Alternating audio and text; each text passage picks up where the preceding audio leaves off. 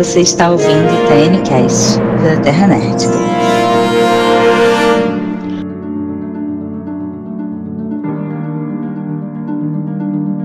Saudades a toda a nação nerdica. Aqui Tia Marge, Okuop, Mu é Etrap AC. Essa parte é um pouco dramática de trás para frente. Matheus Volnucci. Eu não consigo chamar Inception de A Origem, me desculpe. Eli Santana. Realmente. Nolan é meu pastor e questões sobre o tempo não faltará. Do Renan do Caocast. O amor é a única coisa que transcende o tempo e o espaço. John dos créditos finais. Oh. oh.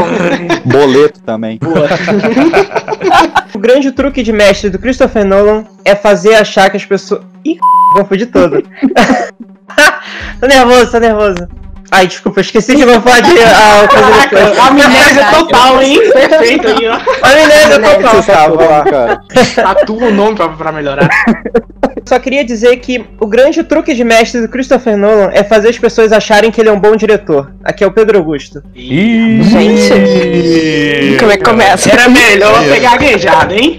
Hoje vai ser bom, hoje vai ser bom. Era melhor ter gaguejado. Junto com Hans Zimmer e Michael Caine, eu sou Pedro PX do Pipocast e vamos falar de Nolan. Eu acredito em Raverdente, fase do único filme bom do Nolan. Rômulo Rodrigues. Nossa!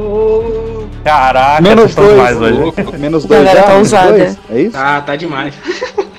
Oi, gente, meu nome é Maísa e eu gosto quando Nola me explica as coisas. Me deixa. Se você for viajar no tempo, saiba os livros que estão na prateleira da sua casa. Isadora Gomes. Ô, louco! Olha aí. Boa! Deitou. Eu vou mudar os livros aqui agora. Deitou. É. Isso mesmo, quem entrou aqui, não, tipo, já sabe, né? Porque tá no título, tá na imagem, tá em tudo, mas se você não sabe, a gente tá falando de Christopher Nolan, mais precisamente da filmografia de Christopher Nolan, vamos falar um pouco sobre ele também, um pouco sobre os filmes mais recentes também. Mas antes, eu queria falar sobre o nosso Apoia-se, isso mesmo. A Terra Nerdica agora tem um Apoia-se, que é uma ideia que a gente, na verdade a gente já tem desde o início, né? Só que a gente vem desde 2017 com o nosso site e todas as nossas produções, trabalhando bastante.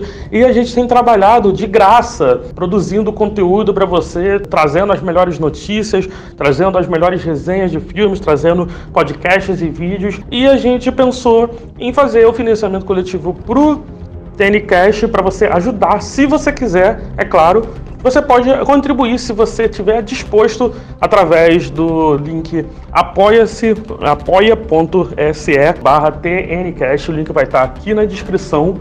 E você pode contribuir de várias formas. Você pode contribuir com apenas cinco reais e você vai ter acesso antecipado ao TNCast. Antes de sair na sexta-feira, você já vai poder estar conferindo, poder opinar, inclusive, sugerir temas. E tem as outras formas também, mais três formas que você pode contribuir. Pode também participar, você pode também ganhar os brindes, enfim. Se você quiser ajudar a gente, porque a gente faz todo esse trabalho, muito trabalho, se dedica muito ao podcast, pode ser o valor que você quiser, pode entrar em contato com a gente também. Entra lá no link ou fala com a gente por e-mail. Para tirar algumas dúvidas, o e-mail está aqui embaixo também, mas é terranerdica.gmail ou gmail.com um assunto TNCast. E você pode também nos mandar algum e-mail comentando alguma coisa que a gente falou nos últimos episódios, alguma coisa que a gente errou, alguma coisa que a gente faltou falar, e que a gente pode ler o seu e-mail no próximo podcast. E vamos para o episódio de hoje que está bem legal.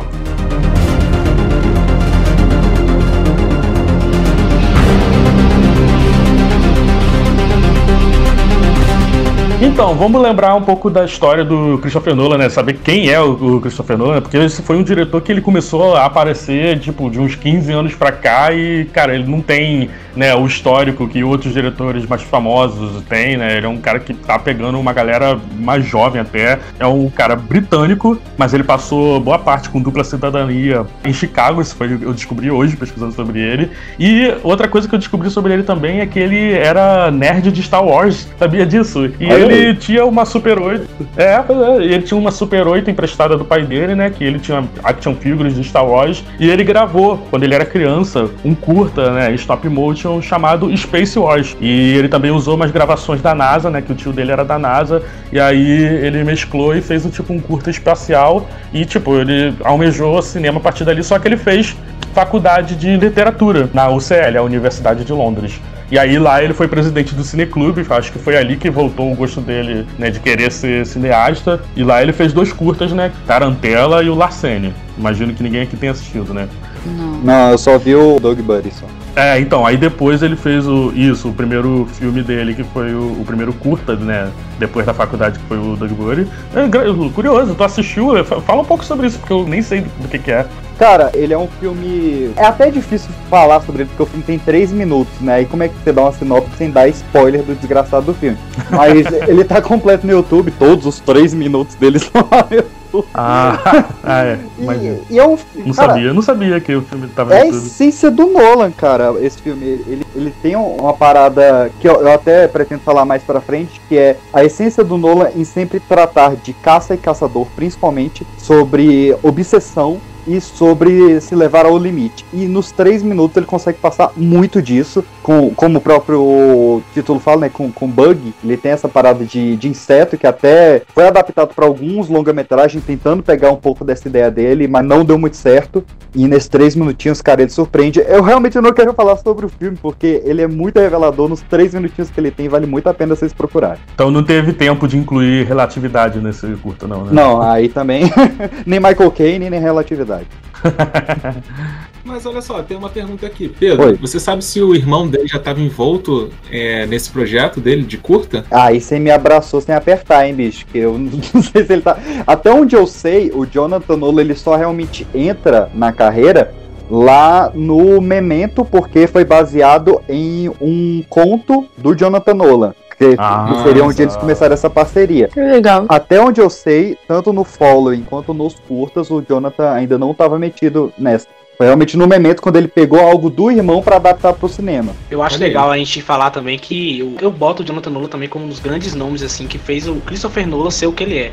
Porque o Claro. roteiro desse cara é muito bem Sim, feito sim. assim, né? A gente fala que ah, OK, ele explica demais, OK, mas as ideias, como o próprio Pedro falou, né, veio de um, de um conto que ele criou, então ele é um cara que sabe muito trabalhar com roteiro e o Westworld tá aí pra provar, pelo menos na primeira temporada. Então Exatamente. ele manda muito bem, sabe? Exatamente, o cara fez Westworld ser o Christopher, né? Vocês falaram aí do Following, né? Que foi o primeiro longa que ele fez depois da faculdade. Não foi o primeiro longa da vida dele, né? Ele passou um tempo trabalhando, produzindo comerciais até ele conseguir produzir seu primeiro longa. E, tipo, ele gravou com os amigos dele, tá ligado? E era história sobre um escritor desempregado, né? E um, um enredo que era simples, só que o que fez chamar a atenção de- dos estúdios, né? Que apesar do enredo simples é porque as cenas não eram em ordem cronológica, né? Então ele conseguia contar uma história fora da ordem linear, né? Que normalmente é, a maioria dos diretores estão acostumados, né? Foi isso que fez chamar a atenção de elogios do New Yorker, do jornal, e aí ele conseguiu ser chamado pela New Market e para fazer um outro filme, e foi então que ele apresentou a ideia do Amnésia. Eu E ele- lembrar também que é um filme preto e branco, né, cara? Em 98. Era totalmente contracultural, né? Vale lembrar que no final dos anos 90 a gente tava literalmente pegando psicose e regravando ele frame por frame só pra ser colorido.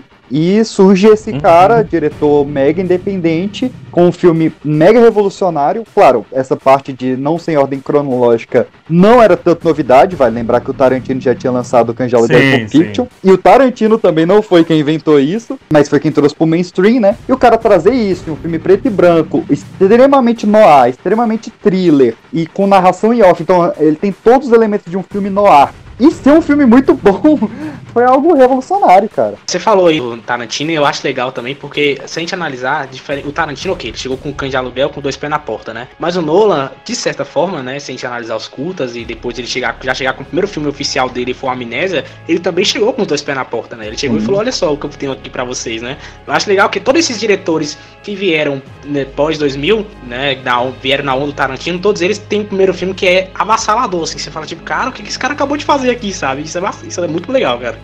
Pode crer. Mas vocês acham assim que por ele ter reconhecimento desses filmes, do primeiro filme dele, quer dizer, e ela tra tratar com o tempo, ele simplesmente tipo falou: caramba, mano, o nego gosta muito dessa temática, vou botar em todos os meus filmes Acho. de alguma Cara, forma. eu acho que ele. eu acho Sim, que ele, sim, eu acho que ele, tem- ele, ele deve ter alguma coisa que aconteceu no passado dele que ele se arrepende. Ele tem toda hora tentar mexer com o tempo pra ver se alguma hora ele consegue voltar. Porque todos os filmes dele trabalham com o tempo, todos, até mesmo o Batman, mesmo que seja de uma forma muito mais simples, ele trabalha com o tempo, sabe? E eu acho isso muito bacana do Nolan. Sabendo agora, né, de que a formação dele é em literatura, eu não sabia, então ele é meu parceiro aí, faz muito sentido porque uma das principais coisas revolucionárias da literatura moderna, da literatura contemporânea, é essa mistura do tempo. Então, questões que são muito usadas na literatura contemporânea é justamente para quebrar a ideia de que existe um passado, presente e futuro, em que todos os tempos podem ocorrer juntos, só para quebrar toda a regra que existia, né? Então eu acho que, como eu acredito que a formação dele em literatura deve ter influenciado bastante para ter essa questão de tempo, justamente para quebrar com o normal que a gente está acostumado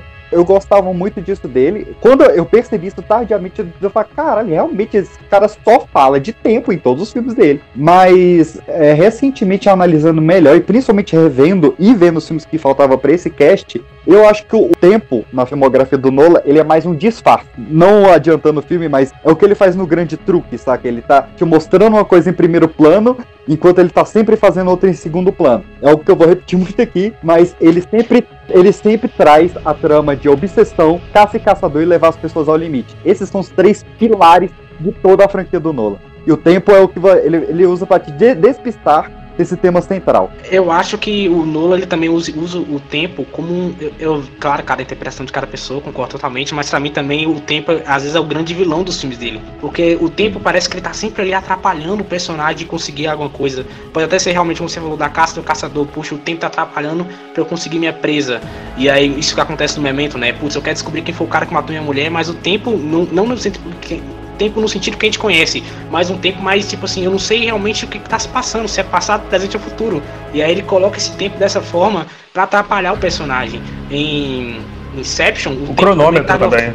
Exato, Inception também funciona no isso, cara. tem o cronômetro. Exato. E Inception também tem um pouco disso. Você fala, eu tenho que resolver esse problema aqui, mas o tempo entre camadas de sonhos está me atrapalhando de resolver isso aqui. Então eu acho muito bacana, cara. O tempo para mim é um grande vilão dos filmes dele.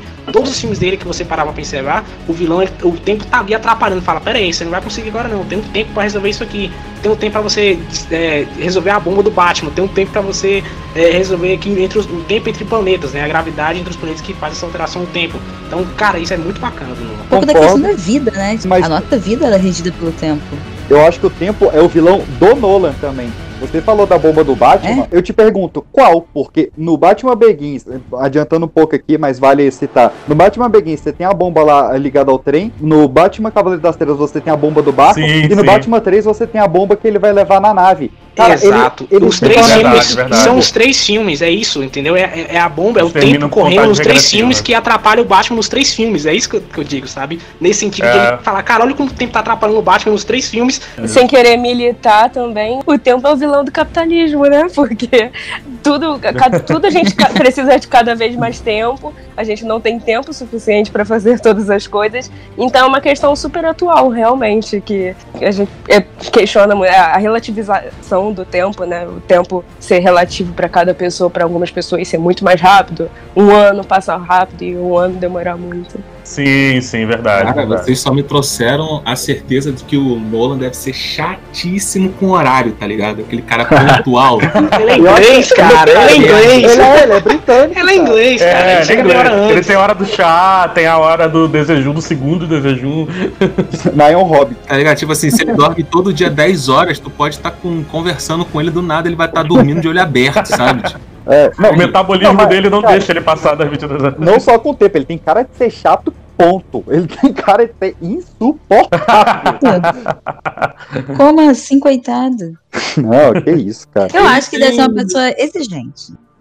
Porque eu vejo muita não, a... exigência nos filmes dele por parte dele sim, e sim, de toda a produção por trás. Então, para você ter um filme com muito detalhe, ele tem muito detalhe em tudo. Deixa então... eu ver o signo dele. É o Nola que tem TDA, eu não sei, e, cara. eu só queria dizer que, o, que o Nolan, ele também é chato em questão do cinema, né? Que para ele o cinema é uma arte que deve ser respeitada. Então o filme tem que ser visto no cinema. Se for pra fazer um avião cair, tem que ser um avião real, não pode ser CGI. Então tem todas essas coisas assim, tá ligado? De fazer um cinema muito mais. Ah, mas eu bato palma pra ele. É, é, não, ah, é, não é chato, gente, ele é exigente. Mas daí, tanto, que, é, tanto que os diretores favoritos dele é o, o, o, Stanley Kubrick, que é também um cara que é apaixonado por Sim. esse cinema mais raiz, né? Sim. É, se for fazer, tem que fazer direito. Não, inclusive ele bota uma referência ao Kubrick em quase todos os filmes dele também. Se, Sim. se você conhece um pouco da filmografia do Kubrick, você identifica as homenagens ali. Eu tava falando aqui sobre o, o Nolan ser muito chato, eu fui ver o signo dele, é leonino, só isso. Ah, não acredito que foi meu signo, irmão. Mas o Nolan deve ter visto o Mad Max recentemente aí, deve ter, porra, orgasmos múltiplos. Ah, e nós todos, né? Demais. Não, ele, ele viu a Land e ele ficou maluco. Ele falou que ele viu a Land 15 vezes no cinema. Eu falei, caraca, tá maluco, cara. 15? Não entendeu da primeira vez, não? Cara, eu acho que alguma namorada dele que deixou ele tristão, ele vê lá na Land e já fica tipo, olha aí o que aconteceu com um cara igual eu, tá ligado? Sei lá. Caraca, próximo filme do Nolan vai ser um musical. Próximo filme do Nolan Eu não quero aqui. ver o musical do Nolan. Eu não quero ver o musical do Nolan. Mas ó, vocês falaram sobre efeito prático. E o Nolan, isso pra ele não é nem subjetivo. Você nem precisa ver uma entrevista dele. É só assistir o grande truque. Sobre o que, que é o filme, o The Prestige, o grande truque. É um cara que fica o tempo todo tentando fazer a melhor mágica com efeitos especiais e o maior mágico é o que faz de efeito prático. Ou seja, ele contou isso num filme pra você. Ele fez um Caraca. filme só sobre isso. Pode Não, e- crer. e- Que analogia, hein? E olha só, cara, eu desculpa, eu só queria só pedir desculpas aqui ao Nolan. Nolan, me perdoe, tá? Eu te amo, só pra deixar claro. Que se ele não viu 15 vezes lá além, ele viu 3 vezes, mas ainda assim pela lente 3 vezes, né? Vale por 15, vale por 15. Mas voltando pro Nola, ele é um viajante no tempo, né, cara? Porque eu fui atrás do Following pra gravar este podcast maravilhoso que estamos gravando. E eu fiquei surpreso, porque o Following é o primeiro filme dele. E na capa do, do filme tem do diretor de Amnésia. Eu falei, ô porra, como que você fez isso antes da Amnésia? Não, mas aí. Não, é porque. Não é, é edição especial, ou você viu É. uma porção de Blu-ray, sei lá, que aí nego bota. É, né? pô, é porque É. O, filme, o filme não foi lançado Ah, em não, DVD gente, antes, eu prefiro, eu prefiro a versão de viagem no tempo, cara. É muito mais legal, cara. Pô, Não, não é viagem no tempo, não, é reversão, reversão. é exato. Pô, gente, eu, Talvez eu, o Nolan já eu, tenha viajado no tempo e a gente nem sabe. É, exato. É. exato. Gente, acabei de fazer Interestelar. Cara, a gente tá em 1980, o que que tu tá falando? Ele, ah, desculpa, gente, foi mal. Pra quem gosta da teoria da conspiração, Nolan pode ser o John Titor, o viajante do tempo da internet, sumido aí. Caraca, é verdade. É o cara que tirou foto do tricampeonato com o celular em 70. Sim. Você acha que eu não manjo de conspiração, cara? Mas, puxa, Porra, moleque, eu tava esperando o teu gancho.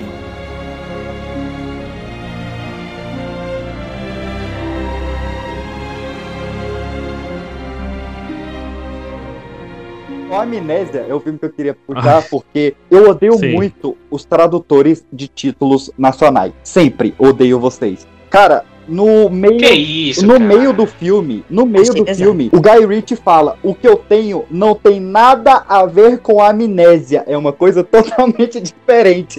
E aí a gente bota o nome do filme de amnésia, cara. O cara não prestou Cara, mas desculpa minha burrice aqui, tá, gente? Me perdoe, mas qual seria a tradução legal pro memento? Porque eu realmente não faço, não faço ideia. Memento, memento. A gente não traduziu É, mas, Pulp tipo, Fiction. Ah, mas Pulp Fiction vem da revista Pulp, né? Não tinha tradução. Pulp Fiction tem o tempo de Pulp violência Fiction, mas... eles se referem É, a. exato. É, um Não, mas, pô.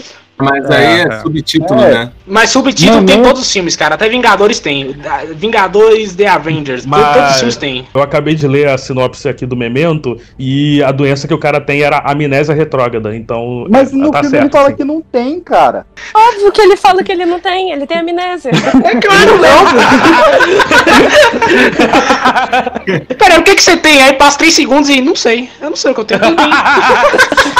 É a Dory. É, o nome do filme podia ser Amnésia ou não. Seria. Ou não, Ah, cara. não, cara, tinha que ser a mim, tinha que ser a mim três pontos, tá ligado? Tipo, eu esqueci pra escrever algo, não problema. Cara, ó, vida. pegar o exemplo, pegar o exemplo do, do deus do cinema, Adam Sandler, que ele fez o filme é, 50 First Date, né? 50 Ele, primeiros ele fez o melhor filme sobre o assunto, É, verdade. pois é, o nome do filme americano era uma merda, 50 primeiros encontros, é um filme horroroso. E aqui no Brasil ficou como se É, fosse a 50 primeira vez. Lindo, lindo Isso. título. Perfeito, Sim, verdade, verdade, verdade. Pois é. perfeito. Então, no Amnésia tinha que ser como se fosse a primeira tatu, né? É isso aí, é isso aí.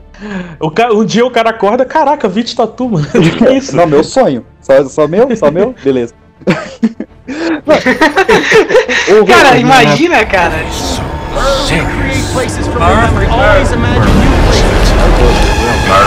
Ele teve um lançamento pequeno, né? Inclusive, quando ele lançou, teve que ter diretor de Amnésia. Pra quem não lembra ou não sabe, o Amnésia chegou aqui no Brasil como DVD de banca. Nem pra cinema foi. Você comprava uma revista de cinema e via um DVD do Amnésia. De tanto que o Nolan era qualquer pessoa na época. Não sei se eu vou adiantar o assunto, mas eu percebo uma diferença muito grande entre Amnésia pra Batman Begins, tá ligado? Que foi quando eu prestei atenção realmente no Nolan. Uhum. Eu não sei se vocês têm essa impressão. Demais. Cara, é filme de estúdio, né? Ele é o primeiro filme dele no É. estúdio, então ele meio que teve que seguir as ordens. Tanto é que, se você parar pra observar, do primeiro pro segundo filme, ele muda a gota, ele faz um negócio completamente diferente. Enquanto o Sim. Begins é uma referência mais ao Batman do Tim Burton, então acho que ele teve que fazer né, de acordo com o que o Warner queria pra poder puxar aquela galera. No segundo filme falou: é meu filme, eu já fiz vários filmes pra vocês, já fiz muita grana, agora é o meu filme, eu faço do jeito que eu quero. E a Warner falou: vai lá, vai. Pra mim, a melhor Gotham é a do Batman Begins. Mas ó, você falou que teve um choque muito grande entre o Amnésia e o Batman. É a importância do filme Insônia. O filme Insônia, que é talvez o pior filme da carreira do Nolan, mas ele é esse filme de transição, saca? Porque o Amnésia foi o filme lá que ele fez com 10 reais e uma mariola babada, e aí quando ele vai pro Insônia, que pô, cara, você imagina, o cara começou em 98, em 2002, quatro anos depois, o cara tá dirigindo Al Pacino e o Robin Williams, saca? E é o pior filme dele, cara. Pois é. Eu acho filme. Mas é ele lidando com um orçamento cinco vezes maior, né? No Amnésia ele teve 9 milhões, agora ele tem 45. Não deu nove vezes, né? Eu tenho que rasgar meu diploma de exatas mesmo. Mas é um, um- um bem maior. e, e tem essa evolução. Você tem que passar pelo Insônia pra entender como é que ele chegou no Batman Begins. Inclusive, Insônia curou a minha insônia, tá? Eu vi aquele filme, apaguei, brother. Foi muito bom. Eu nunca vi esse filme e ele tem 7.2 de estrela, né, votação, lá no IMDB. Olha aí. 7.2. Só veja pelo Robin Williams que ele tá fazendo um cara totalmente diferente do Não, que você não. conhece. Vai ver, vai ver Louco então vale a Obsessão, pena, que ele faz resto- um cara também diferente. Ah, é, o mesmo personagem, né? muito bom, Exato.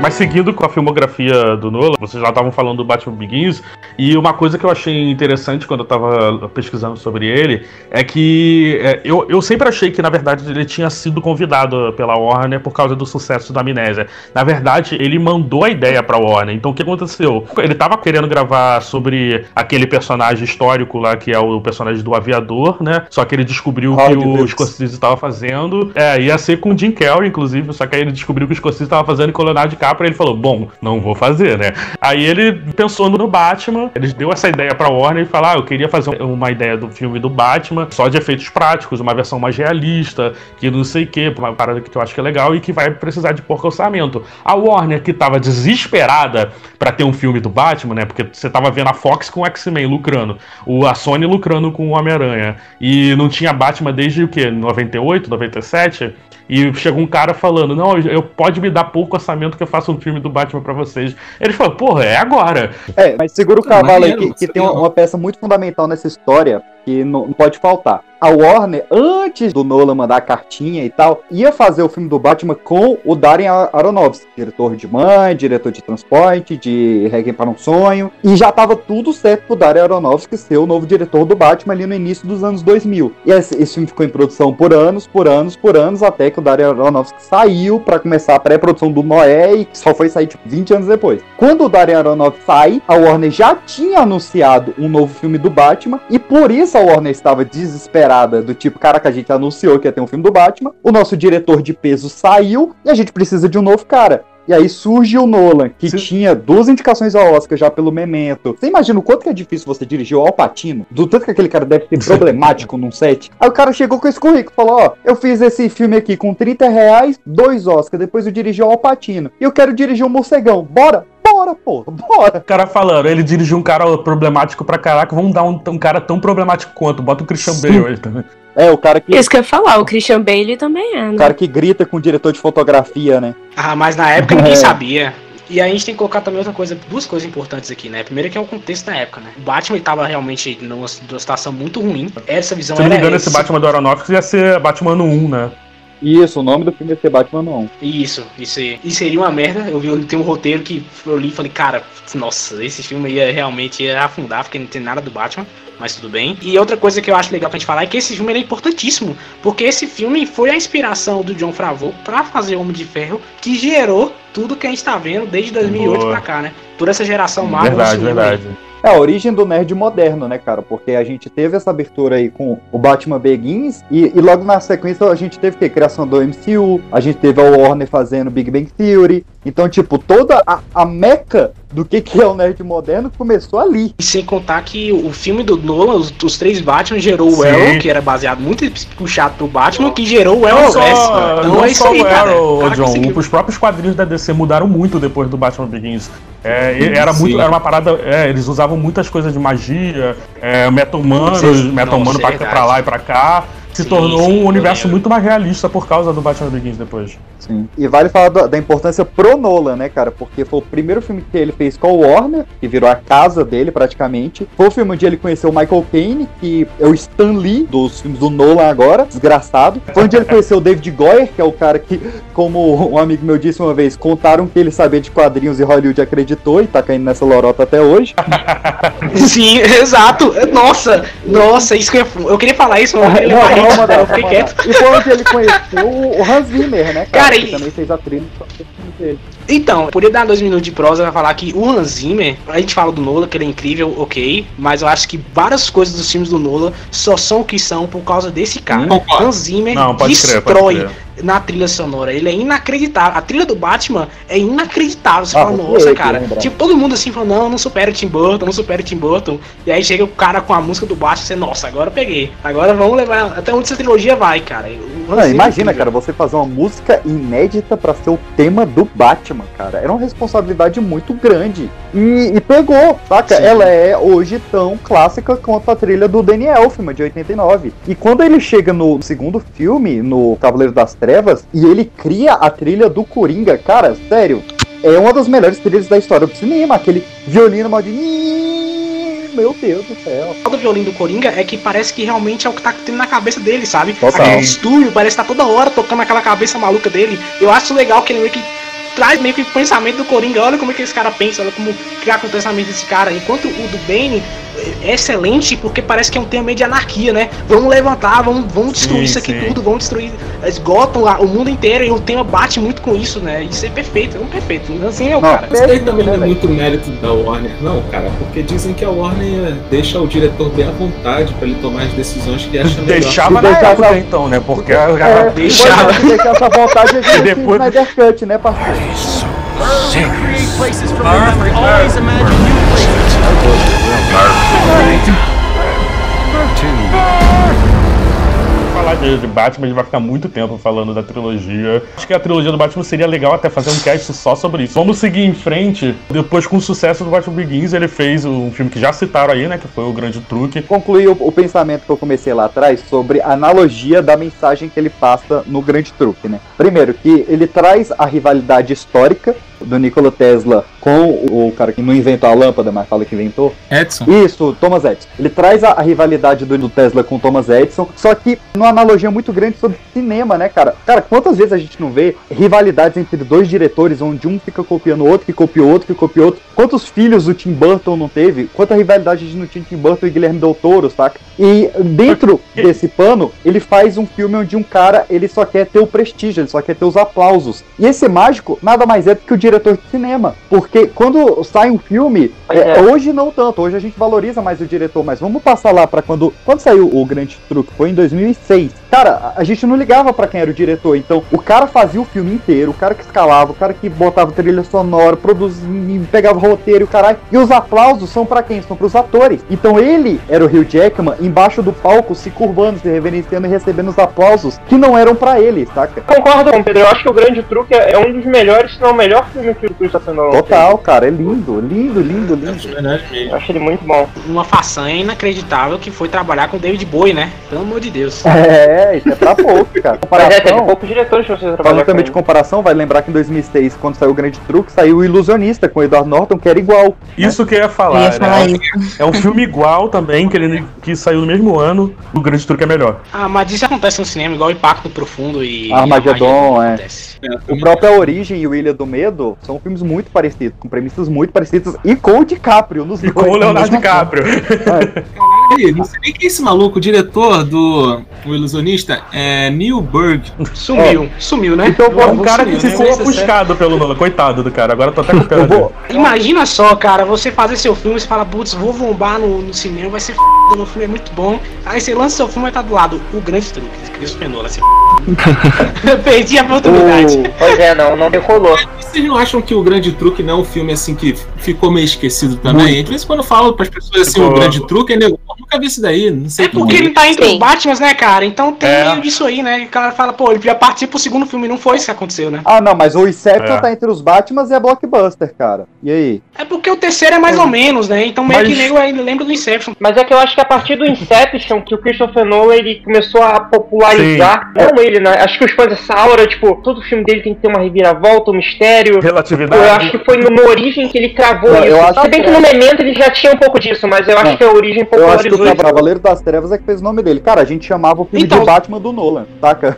Até hoje a gente Sim. chama de Batman do Nolan Nolan. verso, Nolan verso. Quando eu vi o Batman Begins, eu não me ligava muito pra quem era o diretor, sabe? Pra mim, é o filme de super-herói, Batman, ok. E aí eu ainda não tinha visto Cavaleiro das Trevas, né? Eu tinha demorado muito tempo pra ver o Cavaleiro das Trevas, são um dos maiores maluquices que eu já fiz na minha vida.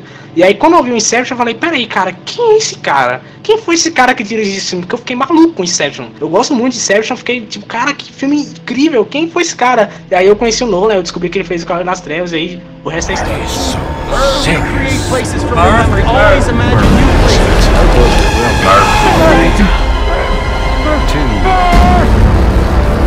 Por um lado, beleza, você tem registros de que o Nolan ele quer fazer o Inception desde o ano 2000, só que ele não tinha tempo nem dinheiro. Por outro lado, o que você tem de filmes com a premissa muito parecida com a do Inception não tá no gibi, né? Inclusive o Nolan, eu não sei se ele ainda responde, mas durante muitos anos ele respondeu um processo de ter roubado a ideia do Inception de um quadrinho do Tio Patinhas, que é idêntico, que é uma equipe que invade sonhos para implantar ideias. Tem o rolê do Não, Páprica peraí, também, peraí, do Satoshi. Kon.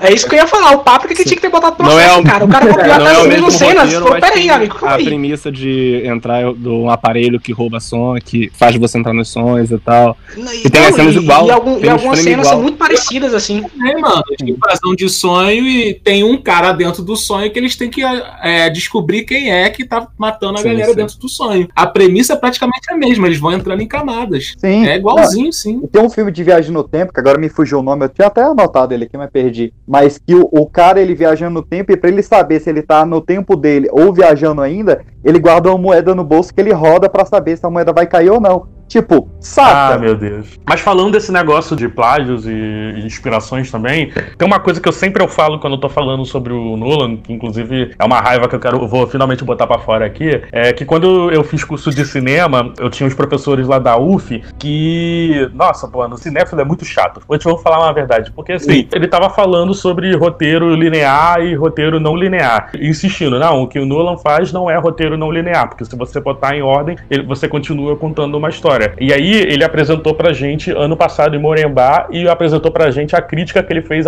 sobre Inception, porque teve uma entrevista que perguntaram pro Nolan sobre o que é Inception e- o Nolan falou: "Pensa em ano passado em Morembá, só que com tiros". Foi a pior coisa que o Nolan fa- falou. Não tem nada a ver, só porque tem essa coisa de sonhos e camada de sonho. Na verdade, o ano passado em Morembá ele parece muito mais aquele filme Vanilla Sky com Tom Cruise, que tem essa ideia também de você ficar tentando acordar e não consegue. E aí, esse meu professor, ele foi ver, tipo, caraca, ano passado em Morembá com tiros, eu quero ver. E é óbvio que ele se decepcionou, né?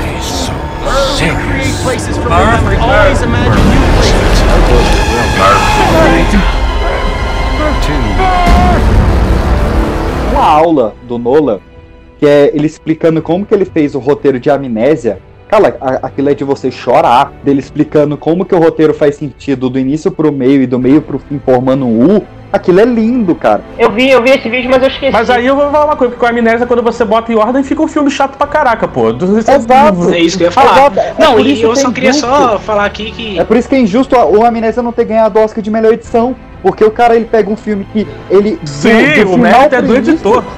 Ele é lindo. Do final pro início ele é lindo. Tá falando aí de cópia ou não, de ah, eu copiou a ideia de um filme tal, que é parecido com o filme tal. Eu acho que isso vem muito do, do cinema, porque durante os anos 70, 80, era Sim. muito aquilo, vamos, vamos fazer pro espaço. Aí teve Star Wars, teve 2001, teve sabe, Star Trek. Então isso Sim. é, é do, é- é do cinema em si. Nos anos 2000, a ideia era realmente buscar o interior, né? Porque era algo que a gente não tinha ideia. Então vamos pra mente humana, vamos ver o que a mente humana pode esconder. Então os sonhos tem muito disso. Então o Anola fez, o Páprica também fez, a, a historinha do tio Patias também fez. Todo mundo fez, porque essa é a ideia legal do, do- do- da época. entendeu? Mas o Vamos negócio, investigar o interior, o Mas o subconsciente. negócio é como E- copiar. Por exemplo, o Tarantino, É. ele, ele copia claramente. Só que ele presta homenagem, ele, ele fala da onde ele tirou, traz os atores dos filmes. Ele não fica negando, e nem como foi citado aqui, tentando desviar que a, a inspiração foi de outro canto, saca? Falando de um filme nada a ver, saca? Pra desviar Mas essa olha atenção. só, o Interestelar pode até ser copiado do 2001, mas o Interestelar é muito melhor do que o 2001. Em 2001 é um filme chato pra caraca, pô. Interestelar pelo menos é um filme bom. Ah, não, não, não. Eu, amo, não. eu amo Interestelar, mas falar mal de 2001 na minha frente não dá, Caralho, cara. 2001, moleque, Só cinéfilo 2001 que é gosta de sonífero, 2001, filho. pô. Só cinéfilo que gosta dessa merda de filme. Não, cara, Não, 2001 é tá bom, cara. Tá maluco. Claro que não. Os meus é lindo. Esse daí, Donnie Darko, vai todo mundo pro mesmo saquinho. Todo mundo mesmo saquinho. Cara, a questão que a gente tem que botar na cabeça é que, tipo, não adianta como é que você faz a comida. Tu pode vir com a comida, porra, cheia de frufru, paz, caralho, mas um arroz com feijão bem feito é melhor, pai. Não tem pra onde fugir, cara. Pois Às é. vezes os malucos se pegam muito nessa porra aí e. Metáfora foi essa. Isso é cinéfilo, né, cara? Cinéfilo que tem isso, né? Não, o filme ele tem que ser mais do que simplesmente um filme normal, um filme comum que entretém. Não, ele tem que ser mais, ele tem que contar mais história. E, o- e o cara às vezes não, é só um filme, gente. Pois é, por isso que São os tá melhores ligado? filmes do Nolan são os mais simples. Cavaleiro das Trevas e o Grande Truque são filmes simples, cara. Simples. O Cavaleiro das Trevas ele é simples de fato, mas ele tem um cara de questionamentos que eu acho que até, até vi um TCC sobre o Cavaleiro das Trevas que tava discutindo o que é melhor, liberdade e segurança e tal. Então, assim, é um filme simples, claro que é, mas eu acho que as questões que ele coloca no Cavaleiro das Trevas é, funciona e faz o filme ser o que ele é hoje. E aí eu concordo totalmente contigo, cara. Por exemplo, muita gente fala mal do Interestelar por quê? Porque ele tenta ser algo além do que ele é. É só um filme de pai e filho, gente. É isso. Não tem segredo. É isso aí a história do filme. Ah, mas é sabe? lindo, ok, cara, tem, mas é todo esse negócio é da. Não, do- de não, não. vi- vi- viagem no é planetas e tal, que é lindo, o filme é muito bonito, mas tipo, cara, é isso, sabe? Você não pode ficar Ué, pensando que eu- é história sobre a vida e o universo e tudo Eu mais. acho que o Interestelar ele se perde do meio pro final. Eu acho que do meio pro final o Christopher Nolan desanda de uma maneira inacreditável. eu é acho o que problema do filme do ser sobre Ah, do família. meio também não acho, não. Mas Eu não acho do não, cara. É, do meio acho que não, mas a partir do momento que o marketing falou assim, hum, tá faltando alguém, alguma coisa aqui pra atrair a galera teen, tá ligado? Bota um amor aí, bota um amor em algum lugar aí, no. Não, cara. Bota ele reto, não, não, acho que Faz desde o início do parte filme, da história, cara. total. É, faz parte da história. Isso é o que faz a galera não gostar do filme, porque é isso que ele coloca desde o início do filme, fala, ó, é história de pai e filho, ok, vamos... É porque essa galera tá amargurada pra caraca também, pô. É muito difícil chorar com filmes, sabe? Poucos filmes que me fizeram eu consegui chorar. Mas o Interestelar, eu vi o Interestelar, eu chorei, velho. Eu falei, pô, o cara Mas, conseguiu. mas por que que Parabéns, cara. Tá, eu- né? que que você Eu- eu Aquela acho- filha lá na televisão. Porque o, Sim, o, aquela cena. o, o Sim, Nolan, sim. por que, que o Nolan, ele é o Nolan, ele é o diretor tão lembrado, tão cultuado? Ele não só é excelente em dirigir a câmera no sentido prático de saber onde filmar, saber o que filmar, saber qual é o momento, qual é o enquadramento. Ele é um diretor de atores. Ele consegue extrair dos atores algo incrível. É muito injusto você não botar um pouco de crédito no Nolan no que o Heath Ledger fez, por exemplo, no que o Tom Hardy fez no Bane. E no Interestelar, pra mim, é o ápice, cara. O que ele faz, o Matthew McConaughey atuar e aquela criancinha, a Murphy, não tá no gibi, cara. Ele é um diretor de ator muito bom. É porque tinha o Michael Caine interagindo com eles dois, pô. O Michael Caine, onde Aí que fica fácil, tá, né? velho? Onde não tá.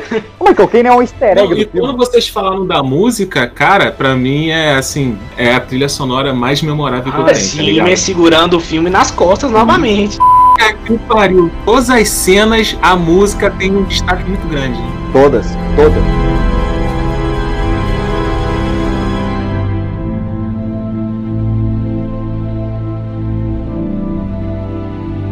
Vocês acham que o Nolan, no Interestelar, ele fica muito repetitivo nas explicações? O que, que vocês acham? Não, disso? não, eu acho que ele fica menos. Não. No origem ele fica. Não, no origem não. ele fica. A origem, sim. É. é. Não, eu acho que o Interestelar foi o que começou a realmente me incomodar com isso. Eu acho que, tipo, no caso do Inception, tem as explicações, porque tem realmente muita gente que não entende, mesmo com as explicações. E a criação de universo também, né? É, no caso do Interestelar não precisava, né? A gente conhece aquele assunto, todo mundo conhece aquele assunto e Não, tava. no caso do Interestelar, Não, precisava não, sim. Ah, eu acho que não, cara. Eu acho que não. E Eu acho que assim tem que que não explicar. entende. Não, Sim, É, tem não gente que é. é cabeçudo, não consigo entender, porra. Imagina não, se não tivesse não nada. é, não, olha é só, Aquele, aquele não. cara que ficou 27 anos lá é- naquele planeta. Eu acho Olha só, olha só, não é isso, não é problema- isso. A cena em questão que todo mundo reclama de que não precisava de explicar, que inclusive é uma cena que é, que é, é, copiada do 2001, que é quando o cara tá explicando o que é buraco de minhoca e ele pega o papel e fura com a Sim. caneta. E Um Não astronauta, precisava. Ficou pra um 27 astronauta que é um buraco de minhoca, sacou? Não é Exatamente. Não, mas é aí que tá a sacada. Ele não tá explicando para o astronauta, ele tá explicando para o telespectador. Mas aí ele é tá explicando entender é como é que erro funciona. É Ah, erro dele, mas cara. aí- É dele. Um, Não, é- um bom roteirista, um bom diretor,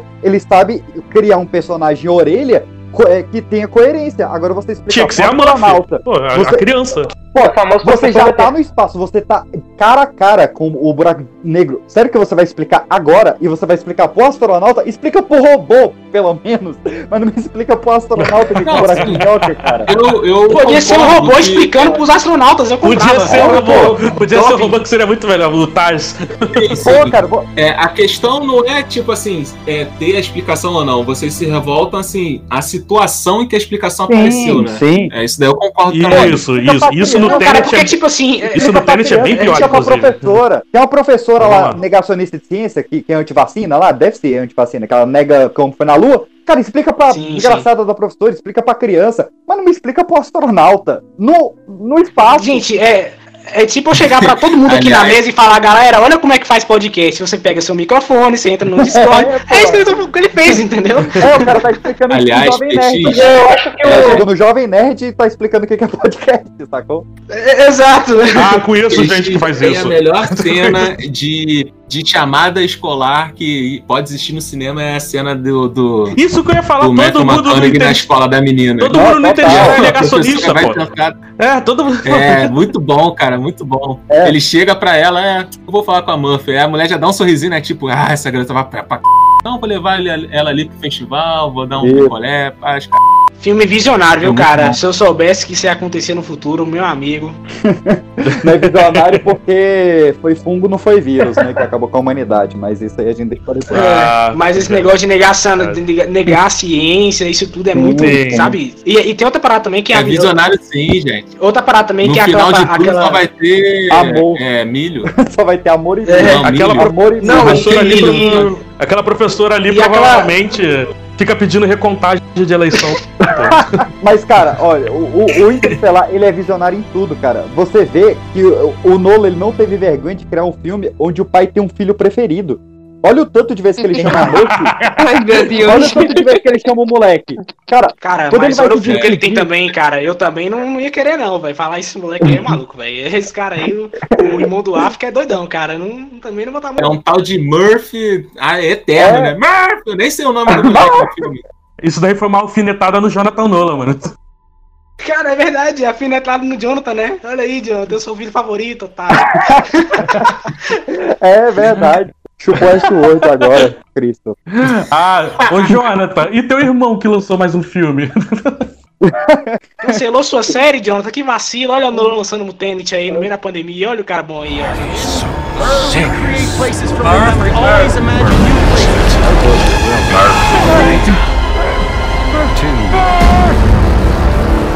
Gente, alguém pode me explicar Dunkirk?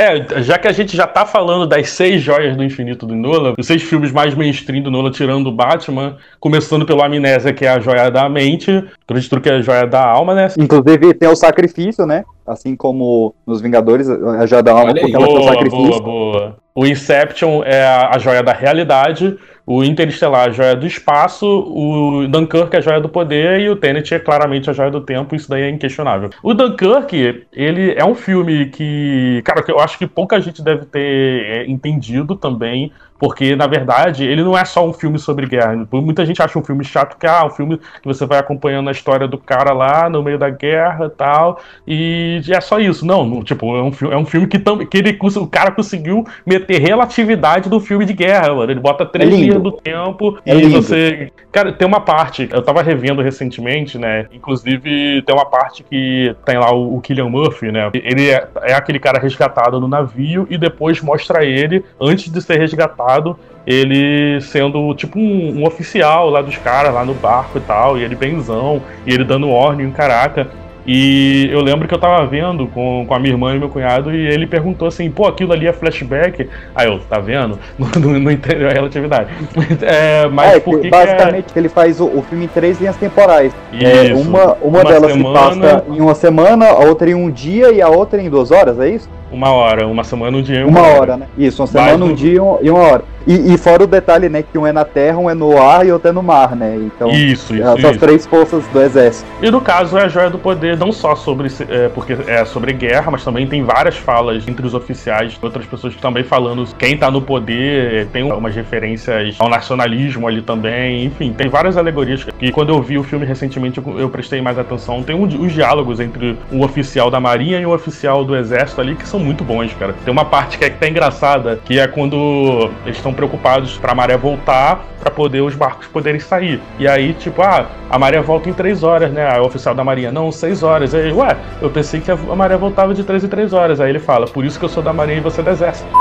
Eu amo É. essa cena a propósito. Mas eu acho assim, se não quiser aprofundar muito na história de por que que tá envolvido o poder aí, quiser fazer essa analogia, qualquer guerra já é uma disputa de poder, então eu acho que já daria só por ser um filme que retrata uma guerra e tem momentos ali de tensão e disputa de poder, a gente já pode colocar aí como a joia do poder. Eu achei E, e como falou sobre o nacionalismo, né? Logo no início tem a questão do cara falando que ele é inglês pra passar no meio dos franceses, né?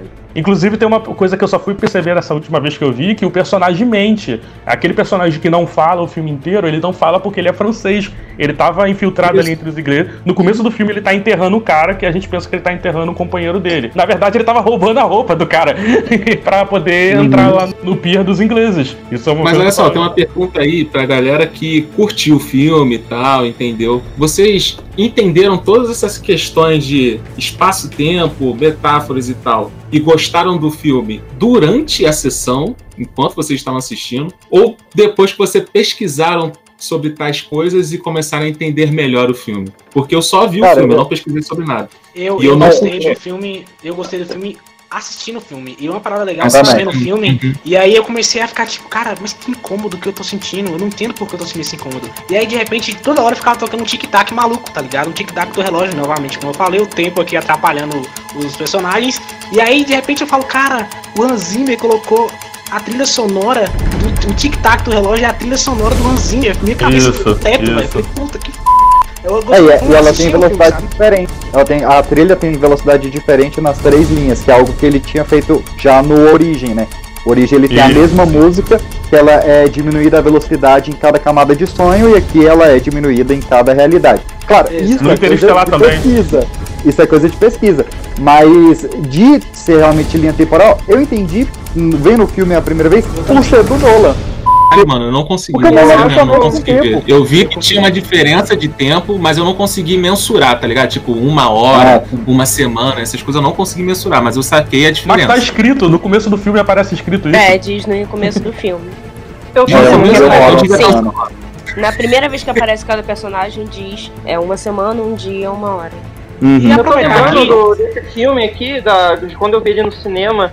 E, é, é- é bizarro que, tipo, eu acho que o, Dunkirk, ele é muito mais um filme que, pelo menos na minha visão, que, tipo, que ele, ele, ele muito mais impressiona do que funciona, no sentido de que, bah, é- é- eu acho que é um pouco aquele precioso. Não, sei- não sei se falaram se é aquele preciosismo, mas aquele negócio do Nolan, tipo, dos filmes tem que ser visto no cinema, no cinema, no cinema. E tipo, eu lembro de Aham. ver o, o Dunkirk no cinema e falar, nossa, que, que bacana. Me, me É, surpreendeu. é, é, é pra Mas depois quando eu fui rever o, o filme, eu fiquei, nossa, puta, que. Eu achei ele muito maçante e eu, e eu acho que isso, isso é uma coisa que acontece Não, muito é maçante. Eu tô vendo quase todos os filmes do Nolan. é tipo, maçante. É mas maçante, sim. acontece com quase todos, no- sentido de, bah, veja um filme do Nolan. Nossa, o filme me impressionou. Mas aí se eu for rever o filme de novo, ele já não funciona pra mim. Eu acho que, eu, não sei, eu não, não consigo... Esse é um Cara, é que um não- vai ter um Curioso, né? Eu, Primeiro impacto, né? eu Cara, tive não. todas as impressões completamente o contrário. Eu vejo Sim. os filmes do Nolan a primeira vez e eu fico, é, é um filme. Você é um filme. E aí eu vejo de novo e eu começo a entender um pouco mais a, a parte complexa do que ele quer fazer uns negócios, né? Pra, pra você se sentir meio burro mesmo, né?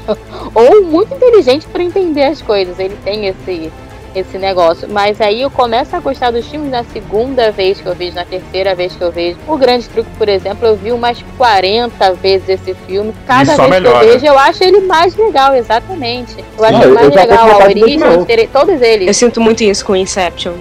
Sim. E só pra falar que ele tem aquela tara maluca de ficar botando uma máscara na toa, né, velho? O Tom Hanks- Geralmente é o tom durinho.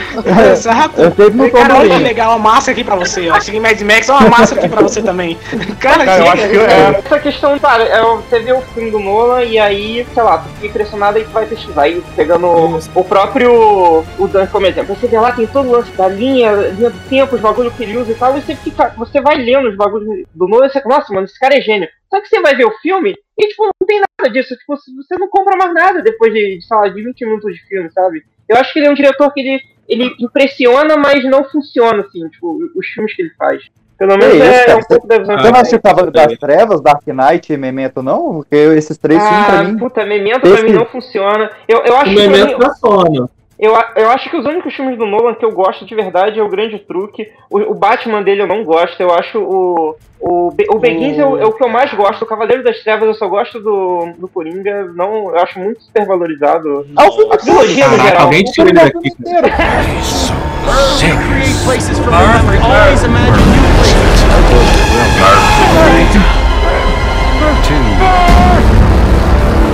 O Dunkirk, pra mim, ele era pra ter sido o último filme do Nolan, né? O, o Tarantino tá lançando essa moda agora, né? De, de filmografia limitada. E pensando na do Nolan, principalmente depois de ter visto o Tenet e ter achado extremamente aquém a filmografia sim, dele, é, o, o Dunkirk seria um fechamento perfeito. Porque, cara, vamos voltar um pouco Era aqui pro à Tenet do depois Nolan. do Estelar e o Dunkirk ser É. o último, eu concordo. Não, era pro Tenet não existir esse filme. Mas, Tá bom. Ah, o, o, que eu falei lá no início, o, o que eu sempre vejo nos filmes do Nolan é essa tríade. É a obsessão, é o cara levado ao limite e a, a caça, caça e caçador. O following é totalmente isso. É o cara obcecado em escrever e a caça ao caçador dele lá com o ladrão. O memento é a mesma coisa. O cara é obcecado em saber quem matou a mulher dele e a caça o caçador dele lá com o assassino da mulher. O Insônia é a mesma coisa. Cara, o Alpatine tá vidrado. Tá lá cinco dias acordado e tal. E quer descobrir se o parceiro matou ou não. O Batman, cara, o que, que é a obsessão do Coringa pelo Batman? O que, que é a obsessão do Batman pelo crime? O que, que é a obsessão do Bane pelo Batman? É sempre a obsessão, é sempre a caça ao caçador e é sempre levado ao limite. O Harvey Dent é levado ao limite, a piada mortal. O Batman é levado ao limite no Rises, quando ele cai na caverna e renasce. E, cara, isso sempre foi. O Inception, o DiCaprio é obcecado pela mulher dele e a relação dele com a Mal é um- uma parada de caça e rato, até que ele é levado ao limite. O Interestelar também, a obsessão da Murphy pelo tempo, pelo fantasma. A Murphy é obcecada pelo fantasma. E é um- uma briga de caça e caçador com o tempo. Até que o Matthew McGonagall é levado ao limite. Aquela cena que ele desaba, né? Uma das maiores cenas dele. Então todos os filmes dele têm esses três pilares. Todos. Caça e caçador, levado ao limite e obsessão. Ele sempre soube fazer um personagem obcecado, cara. O cara é vidrado, o cara tem um foco. E ele destrói tudo isso no Tenet. Por quê? Sim, no, Christopher no Tenet o personagem Ele- principal é muito apático, na O verdade. personagem Mas esqueceu principal um não tem. ponto que É, o não tem. faz nos filmes dele também. Que é tentar Trazer o- pseudo confuso. Mas você falou aí da obsessão do Kobe pela Mal, eu quero falar uma coisa que, cara, é, de todos os backgrounds que ele criou pra protagonista desses filmes autorais dele, eu acho que o Inception é o que tem o melhor background, porque, tipo assim, eu vou te falar, tá, beleza, tem o negócio da Murphy com o pai dela, tá, é legal, é fofinho, mas não me pegou tanto. O do Tenet não existe, no Dunkirk não, Não. tem background dos personagens também, tá, o grande truque tem, é bom. Só que do Inception, cara, aquela relação realmente do Kobe com a Mal, que é, é doentia, mas, cara, eu, tipo, eu nunca passei por aquilo, eu nunca fui casado, é, nunca fui viúvo, mas aquilo me pegou demais, cara. Pra mim, é o personagem do Leonardo DiCaprio é o, é o que tem o melhor background de todos os filmes do Nolan. Nunca teve uma louca tentando te matar, mano? Vida, hein? Ah, tem, não, já tive sim, já tive sim, já tive sim. Pra mim, menção honrosa. Menção honrosa, me, pra mim, pessoalmente, PX aqui, pode mandar hater lá em pipoca.gmail.com. Pra mim, o melhor Caraca. background do Nolan é o do Coringa, que é o background alternativo. E isso, eu, leitor do Batman, nunca tinha visto nos quadrinhos. A questão do Coringa contar uma origem diferente dele a cada vez e ser tão pesado. Isso, pra mim, cara, ele é os ouro. três Coringas, né? Ele é, ele é os três É, Coringas. não, né? não Então, me lembro de olha que Coringas, parada não. Genial, raiva do cara. A primeira vez que ele conta a origem dele, você fala, putz, o cara contou a origem do personagem, que vacila. De Sim. repente, conta outra história, você que foda, ele mudou a história. É, E- pois é. Se for pra ter um passado que seja de múltipla escolha, olha que frase, cara. E, uma, frase. e uma, foi o Matheus que falou, né, que, que se, se identificou muito no, no Inception, não foi? Eu me identifiquei muito no Interestelar, cara. Mesmo que não tenha filha, não tenho filho, não tenho nada, não sou pai de ninguém, graças a Deus, obrigado. Tô de muito novo ainda pra isso. Mas é, é, eu, me Eu não que eu saiba, cara. não que eu saiba ainda. Eu me identifiquei com a história dele. Falei, pô, cara, eu- tanto que eu chorei com o filme. Falei, pô, cara, realmente ele conseguiu. Ele conseguiu me fazer trazer esse amor de pai e filho que raramente eu sinto vendo algum filme. né? O background que tentaram trazer lá no Tenet, é, acho que foi só da relação daquele casal ali. Acho que foi um pouco mais profundo que tentou fazer de alguma coisa que, Cara, nossa, E me mesmo assim é chato pra explica. Qual é, qual é a motivação? Sem dar spoiler do Tenet, eu sei que tem muita gente aqui que viu, mas falando na primeira cena, primeira cena, a cena que abre o filme. Ele tá nessa obsessão do Nolan, que ele tá tão focado na missão que ele tá disposto a se matar. Qual é o objetivo desse cara? Qual a motivação desse cara? Ué, Que ele é, cara, filme, ele é da ele- CIA, pô. Pô, mas mesmo Cara, assim, mas- cara, não tem background Mas em nenhum. nenhum momento, cara. Em É, nenhum não, ele momento não tem. não tem Ele não tem, ele substância. não tem. Ele não tem Vocês estavam motivação. de- No, no Dunkirk, eu acho que isso funciona melhor, porque, tipo, tem. É mais ou menos a mesma parada, tipo, de. O, tanto o Dunkirk quanto o Tenet são filmes focados na missão e não Sim, sim. personagens e de onde eles vieram e tudo mais. É, Mas eu acho que no Dunkirk você sente mais a urgência, tipo. Pô, eles têm que sair dali da área que tem o. Senão eles vão morrer, tipo. Eu acho que só um pouco mais urgente Sim. do que o que acontece No Dunkirk Tenet, isso que- funciona melhor, concordo. Sim.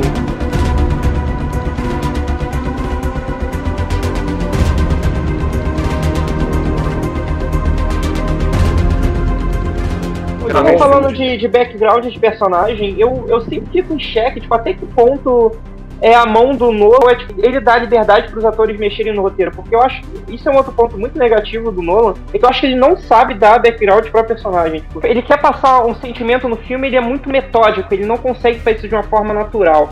Mas o que aí, ele tá eu falando acho que é mérito de pitaco que ator dá no roteiro, eu não acho que é Sim, do sim. Eu acho que Mas é mérito da é atuação do cara que consegue trazer o peso do personagem que ele não tinha. Tanto Mas- que o DiCaprio, mas, a galera pô- elogia o DiCaprio por isso, porque ele atua muito bem. Então a galera, pô, Então, mas pô, o ca... ma- quando, quando. Acontece uma vez, uma vez, beleza, só que aí ele conseguiu isso com o DiCaprio, com o Heath Ledger, com o Matthew McConaughey. Cara, ele conseguiu várias vezes. Não, pode não, ser mas olha o que ele verdade, olha verdade. o que ele Eu quer não dizer. Porra, Não, gente. Uma Sabe coisa é que- você tá trazer a emoção, outra coisa é você trazer o background do personagem.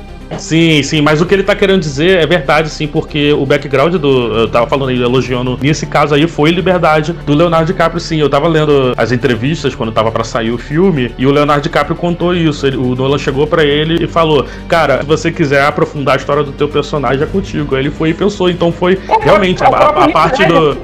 Sim, sim, foi criação do próprio O- DiCaprio, o essa profundidade do, do, do clube. Ele mesmo já falou cara- que tem essa dificuldade de botar uma Mas, emoção. no momento- No momento em que ele dá essa liberdade, ele dá liberdade, então, primeiro, já é mérito dele, porque muitos diretores não fazem. E ele sabe podar, porque não é possível que ele acate tudo que um, um ator faz uma hora e Ah, ia, dar merda. Então, assim, Sim, ele pegar esses backgrounds e saber o que que ele vai pegar da ideia dele, o que que ele vai pegar da ideia do ator e nessa mescla fazer algo convincente, é que é o mérito dele. É como eu disse, cara, por Ah, mais eu que não, você não, acredite, não, mas que porra, você acredite porra, que não- não mas sabe acontece quem, faz isso daí também, cara? Muita empresa faz isso daí, tipo assim, ah, você pode personalizar teu tênis, personaliza aí, pá, não sei o que. É mérito teu, tá ligado? Você personalizou. Aí, Então, vamos lá, mas a qual- Nike qual é o gostou do tênis empresa? personalizado, começa a vender. E aí, a ideia é de quem? É mérito da Mas Nike? qual é, mas ou qual- é mérito teu? Cara, qual, qual é o Meu mérito da. Nike? O mérito, o mérito da Nike no seguinte: se eu vou lá e faço um tênis bosta, ela saber de que, cara, não importa que você é mega influente, não importa que você tá mega apaixonado, que você dedicou sua vida em fazer a ideia desse tênis. Eu não quero esse tênis merda associado à minha marca, então eu não vou fazer. É o que o Nolan faz. Ele já deve ter ouvido muita ideia bosta de ator querendo aprofundar o personagem É pra algo que não faz também. sentido. Mas ele A saber sorte dele é que ele nunca contratou o Sam Worthington, dele. né? Então, o cara trabalhou com o Alpatine e com o Christian Bale, cara, que são os caras mais pro- Não, problemáticos o de Christian Hollywood. Bale é maluco, saca? Christian Bale é maluco. Caraca. Pois é, pô. O cara fez três filmes com o Christian Bale e ele conseguiu manter o background do Batman. Você imagina o tanto de coisa que o Christian Bale deve ter querido fazer pro background do Batman, pô? Não, tanto que ele nunca mais é chamou o. Christian Bale de depois do Batman. O Michael Caine tá aí até agora, mas o Christian Bale nunca mais voltou. É, pô, é mérito do cara saber o, o poder. Christian Bale mandou uma podar mensagem pra ele no WhatsApp falando que ele é um diretor merda, que ele não sabe fazer as coisas? o roteiro do Inception, a qualidade, fosse inteiramente do DiCaprio, do Interestelar, pro Matthew McGonaghy, o Heath Ledger infelizmente já faleceu, mas pra esses dois, esses dois caras seriam roteiristas e não atores, cara. O cara saber pegar essa ideia e botar no roteiro que faça sentido é muito mérito. Ok, ok. tô Inclusive, eu apoio a carreira de diretor do DiCaprio. Eu acho que seria interessante.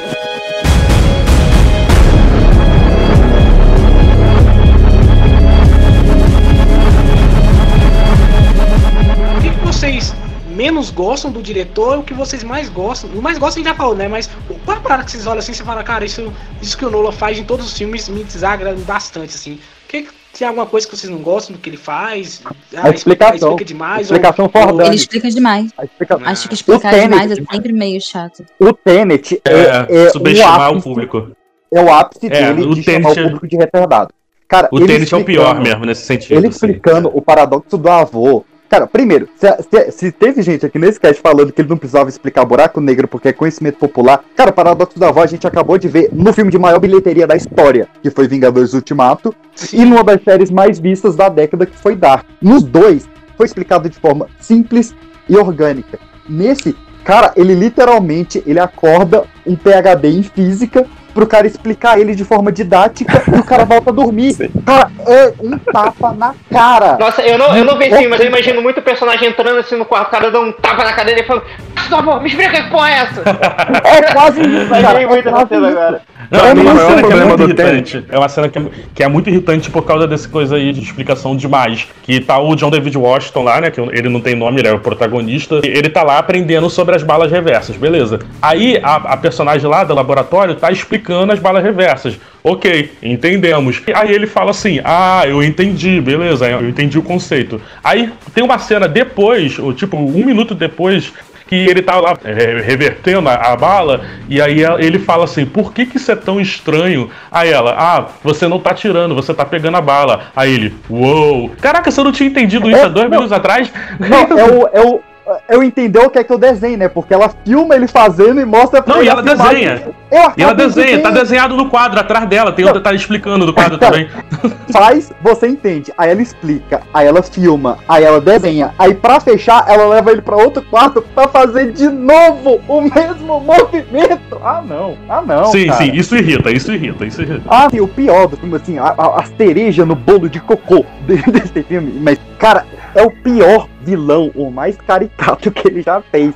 Chega um momento que ele, ele tá emocionado, o cara é mal, o cara é mal, o cara é mal. Aí você não entendeu ainda que o cara é mal, ele joga um certo personagem, que eu não vou dizer que ele joga o personagem no chão, ele chuta, olha pra câmera e faz, ah! Eu não, velho, você não fez isso, Não cara. acredito nisso, não, cara. Não, não, não, não, não, não, não. Te juro, Ele Cara, não te você juro. narrando, você narrando, tá muito.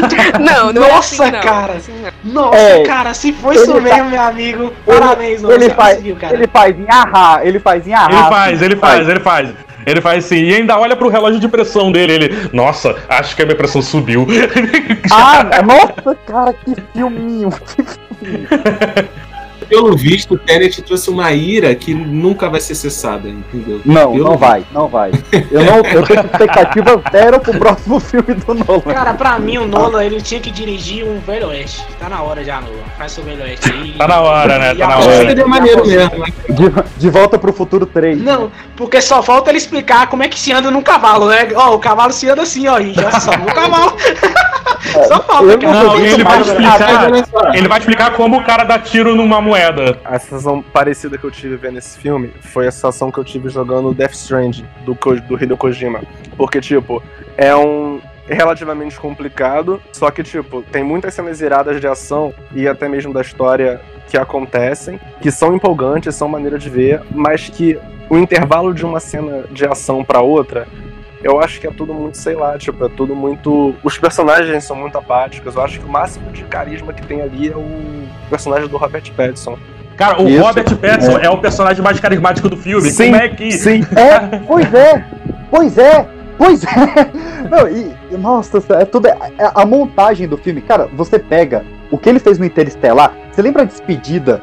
Que é ele chorando, ao mesmo tempo o som do foguete, ao mesmo tempo a contagem regressiva e tudo na mesma cena com a trilha do Hans Zimmer, e você fala, caraca, que montagem linda. Nesse, parece que foi o Jorge Lucas que editou, de tão seco que tá cada passagem.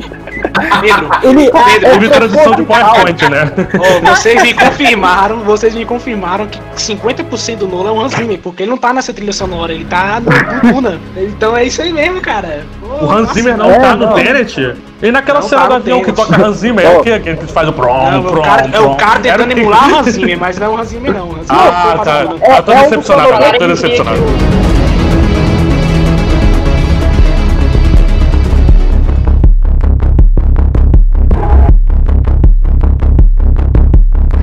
Né? Nolan tem que largar esse negócio do tempo também, né? A gente já entendeu o Nolan, a gente já sacou. É, já, por sobre, favor, já- por favor. Mano, Segue em frente. Já, mano. Já sei que Já, família de relojoeiros e pá, já entendi. Já saquei que você gosta de Watchmen, isso pode seguir, cara. É. Vai. que sua mina te pediu um tempo aí. e você não entendeu o que, que foi. Mas ó, alguém falou aí que a, a trilha parece um cara emulando o Hans Zimmer. Cara, quando eu assisti, e eu falei isso pra pessoa ao meu lado, eu anotei aqui na pauta, que a direção parece que é um cara imitando o Nolan. E não é o Nolan. Cara, tem cenas Verdade, poderia ter sido eu Idênticas. dirigindo. idênticas ao Inception. Cara, é a mesma rua, Tem, os tem. personagens na mesma posição, Tem, se olhando com do mesmo jeito, na mesma cena é essa, tem no trailer, Tem, tem, no tem, trailer essa sim. cena. É, eu tô É ligado. a Cara, parte do- tá, é, velho. Little É um cara, é um cara imitando o Nolan. É um, ca- é um fã imitando o Nolan. O Nolan tava na casa de praia e assinou o projeto. Cara, o Nolan, o. Nolan tentou dar uma de Tarantino, falou, vou me referenciar, vai ser legal. Eu digo, não, não foi legal, cara. É, não. Ele deixou o Jonathan Nolan dirigir o filme. Parece muito alguém imitando Nolan justamente porque os outros filmes dele têm um background de emoção forte e esse não tem. Não tem, não tem, Não cara. tem. Você tem o lance do que o Matheus falou do Leonardo DiCaprio lá com a mulher dele, que ele tem todo um trauma e é um background fortíssimo. Inclusive o final do filme da origem funciona, do peão não cair e tal, justamente porque foi construído durante o filme o lance dele sonhar com os, que vai ver os filhos dele e tudo mais, o lance do personagem lá do Interestelar com a filha e tudo mais, e aqui não tem nada disso. O mais próximo que tem foi o que a Gabriele falou, que é o da mulher com em relação ao filho e marido, mas que é repetitivo, porque, tipo, eles conversam a primeira cena e ela explica pra ele que o marido dela chantageia ela, nananã. você entende. E a próxima cena dela é a mesma coisa e a outra próxima cena é a mesma coisa, tipo, fica ne- nesse loop o arco dela. Mas tem uma coisa que eu gostei do arco dela, que é o arco da liberdade dela, que ela tinha inveja Sim, da mulher sim, eu que, também. que ela É, viu. é bonito. Isso eu é achei bonito, legal. é bonito.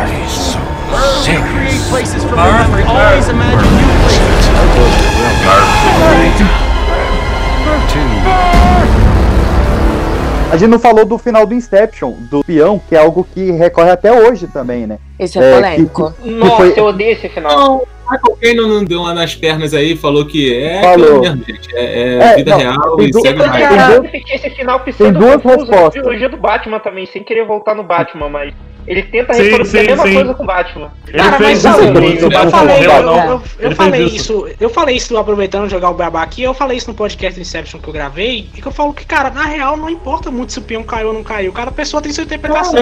Se o ator chegar e falar que É, foi isso, perde a graça da história, velho. Ah, vamos parar de discutir É, sobre não. Inception porque o Michael Caine explicou. Pô, assim, perde a graça do filme, tá ligado? Tirando essa parte do, do Minha Cocaína aí, do, do Michael Caine. O cara, ele falou que toda parte que ele tá é realidade, né? Só que eu acho que não é isso. Eu gosto da teoria que, ah, se não me engano, ela saiu no site Saindo da Matrix, né? Que é um, um site de explicação de filme famoso desde Ah, o início da internet. site. Que é, que é de que no início do filme, o Nolan explica que o totem só pode ser pego pela pessoa que vai possuir. O totem do DiCaprio era da Mal. O Ken pega o totem dele várias vezes. Então o totem do DiCaprio não é o peão. O totem do DiCaprio é a aliança que ele usa da Mal, que é a única coisa que só ele pegou. E todas as cenas do Caralho. sonho, ele tá com aliança. Sim, Todas as cenas essa da é realidade, ele muito tá com incrível. aliança. Sim, sim, sim. Cara, é, é que faz mesmo. sentido. Faz Caralho, muito sentido, genial. porque é o totem que só ele pega.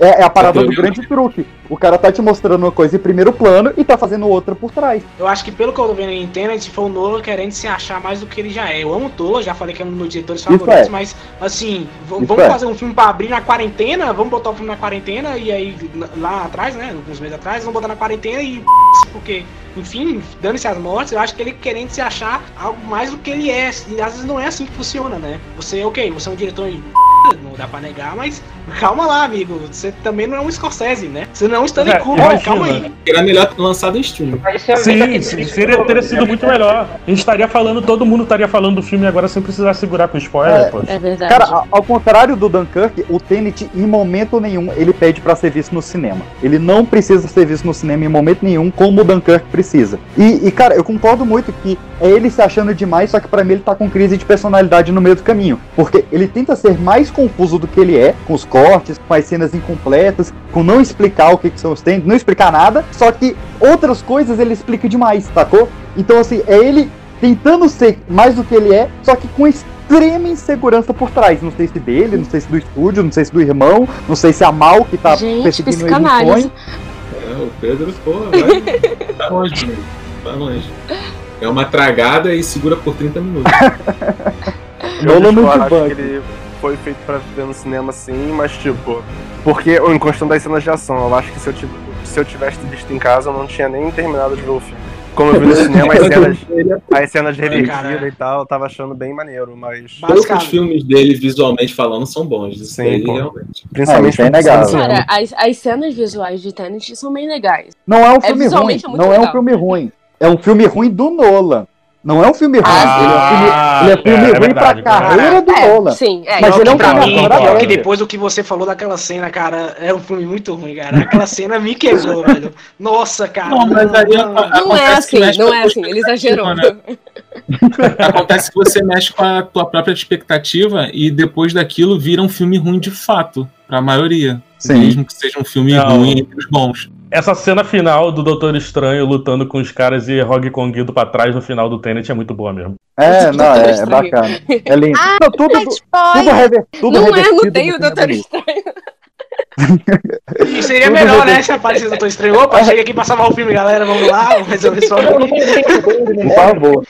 tem, não tem isso. Gente, pelo amor de Deus.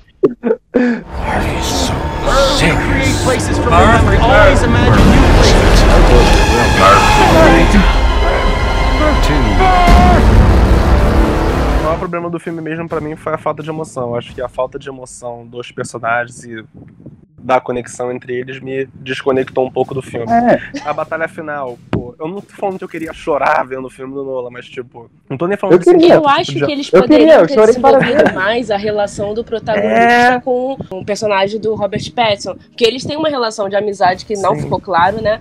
E se Sim. pudesse desenvolver um pouco mais disso, ia ser muito legal. Ia ser um background legal, sabe? Sim, Cara, até dele o caminhando problema- Porque isso era pra ser o plot twist, né? Então. O problema é, É, que pô. o personagem dele, ele não só não tem background, como ele não tem consistência. Cara, o Daisy Washington Jr. lá, o protagonista sem nome, o cara, ele, em um momento, ele é o cara mega sério. Ah, primeira cena, tá? Sem spoiler, ele, que eu já falei, ele, ele tá querendo se matar, a primeira cena, eu sou do exército, eu sou da CIA. Aí passa a próxima cena, ele tá sendo revistado, oh, mas você não vai me pagar um jantar primeiro? Pra... O cara tá mega piadinha. tipo, do nada, do- o cara acabou de passar por uma situação tensíssima, todo mundo morrendo lá.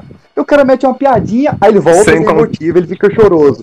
Sem contar que no início do filme ele tá quase se matando em prol da missão, mas depois ele arrisca tudo porque ele quer salvar uma mina que ele acabou de conhecer e que o filme não É. estabeleceu vínculo nenhum com ele, entre eles. E... A Xoxana genérica, É. a cara da Xoxana do Bastardo A Xoxana a menina, genérica. A cara genérica. em questão de falta de emoção teve nisso e teve no final quando eles estão se preparando pro que seria a batalha, a grande batalha, tipo, não parece que não tem a urgência, sabe? Sei lá. Ah, É, não, é, de- cara, 7x1 atrás de 7x1, cara. O cara, e essa missão aí, como é que, como é que vai ser? Ah, tem essas equipes aqui, vai um pro lado e outro pro outro. Ele, é, mas não é meio perigoso? É, mas é eu e você. Te chamei agora, bora. Ele, hora. Inclusive, esse maluco aí é o, é o, é o Aaron, Aaron Johnson, né? É o, é o que que é essa que faz essa, esse maluco aí. É. Eu demorei pra perceber. É, e só pra ilustrar. só- O capitão lá. O, que- que- O barbudinho lá. E o vilão que faz o Yahá é o Kenneth Branagh, é o diretor de Thor. Esse maluco aí, ele tá no, no Ele Dunkirk tá também. Dunkirk, Ele é o, exato. ele é Tá- oficial tá da Marinha. Que tá Ele muito bem tá no Dunkirk, inclusive. No, não, é, no Dunkirk ele tá, ele tá fazendo o oficial da Marinha, que, que é o que faz essa piada com o cara do exército, e, tipo, ele tá bem nesse filme e no Tenet ele tá, nossa. É, ele tá, ele tá de costa passando protetor numa cena que é. E eu também achei o protagonista meio overpower, meio, meio apelativo. Ele é onipotente e o Robert Pattinson onisciente, né? A Triedade Santa, os, os dois ali.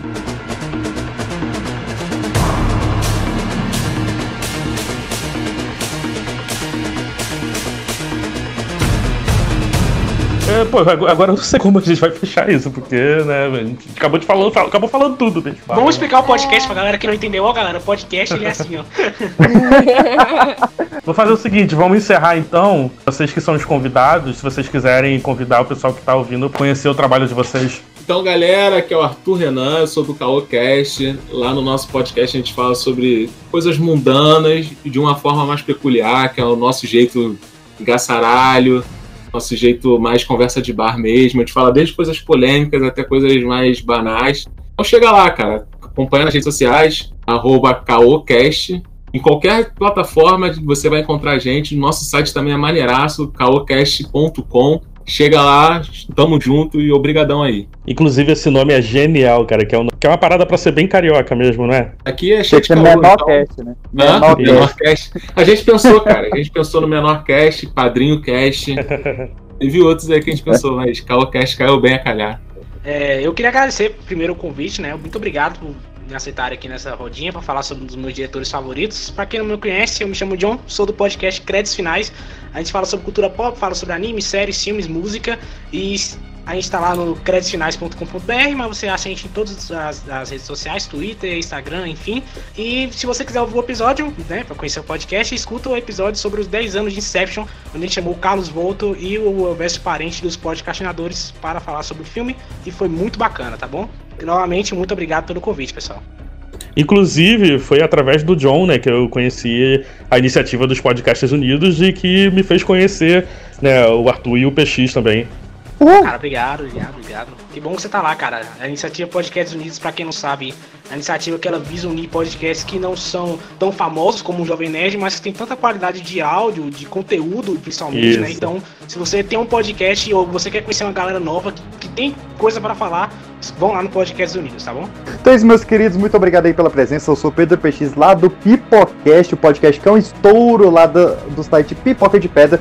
Nós estamos te- toda terça-feira à noite saindo no Spotify, Anchor, Deezer, SoundCloud ou iTunes, lá bem bonitinho, com a bancada maravilhosa, cheio de convidados, chegando no centésimo convidado agora. E a gente tá sempre falando de animes, de música, de cotidiano, de, do que toda a podosfera tá falando aí, sobre sempre que dá na telha. A gente também tem um programa de entrevistas que estamos expandindo agora também. E é isso, toda segunda-feira eu também estou lá na Rádio Bom Som com o programa Segundas Intenções com Pedro PX. E vocês me encontram também lá na Cartola Editora, lançando meus livros e contos lá e fazendo lives toda semaninha. É isso? E pra quem não sabe, podcast é tipo rádio, só que é na internet, como diria Christopher Nolan, caso ele estivesse nesse podcast aqui. Olha o filetado aí! Pior que ultimamente a gente tem que falar isso, né? Porque agora, né, os podcasts meio que aumentou, né? Agora tá no YouTube, tá em tudo quanto é canto, É o ano do Spotify, podcast. Tá por aí. O ano do podcast, né? Eu sou o Rômulo, é, eu não sou nada, eu só fiz um comentário aloprando o filme e o Matheus achou engraçado e me convidou. Em que eu comparei o, o Denzel Washington Jr. com o Gerson do Flamengo. Mas. Caraca, Caraca, Não, eu não, não, não, sou se nada. diminuir não, Rômulo. O teu, come- Eu não o teu sou comentário nada, foi agradeço. parar- caraca, eu achei isso genial, cara. Pô, Você podia estar no Tenet, já que ninguém é nada também. Agradeço muito o convite, nunca tinha feito, inclusive fiquei muito tímido, por isso que eu não falei nada na maior parte do, do podcast. Agora no final que eu fui me soltando, mas aí já acabar, mas acontece. Mas obrigado pela oportunidade, pela experiência, foi legal. É isso.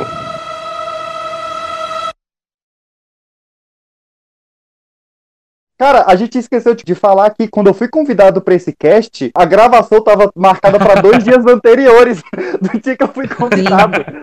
Foi, foi, foi verdade. Genial, cara. É origem, né? É outro, também outro nome que. Né? É, inclusive, teve uma legenda do Tenet que eu tava vendo que tava traduzindo Tenet pra princípio. Eu só fui descobrir que, que significa princípio vendo essa- nessa legenda. Mas o Memento não- também não tem algumas traduções? Amnésia. Então, Memento, Amnésia, eu acho que tem um terceiro. Um Pô, é subtítulo. Portugal, não sei. Portugal. Será que é Esquecido.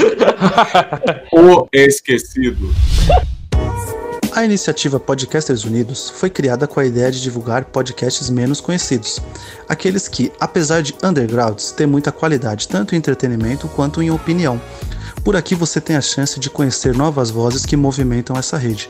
Então entre lá no nosso Instagram, o arroba Podcasters Unidos, é só escolher e dar o play.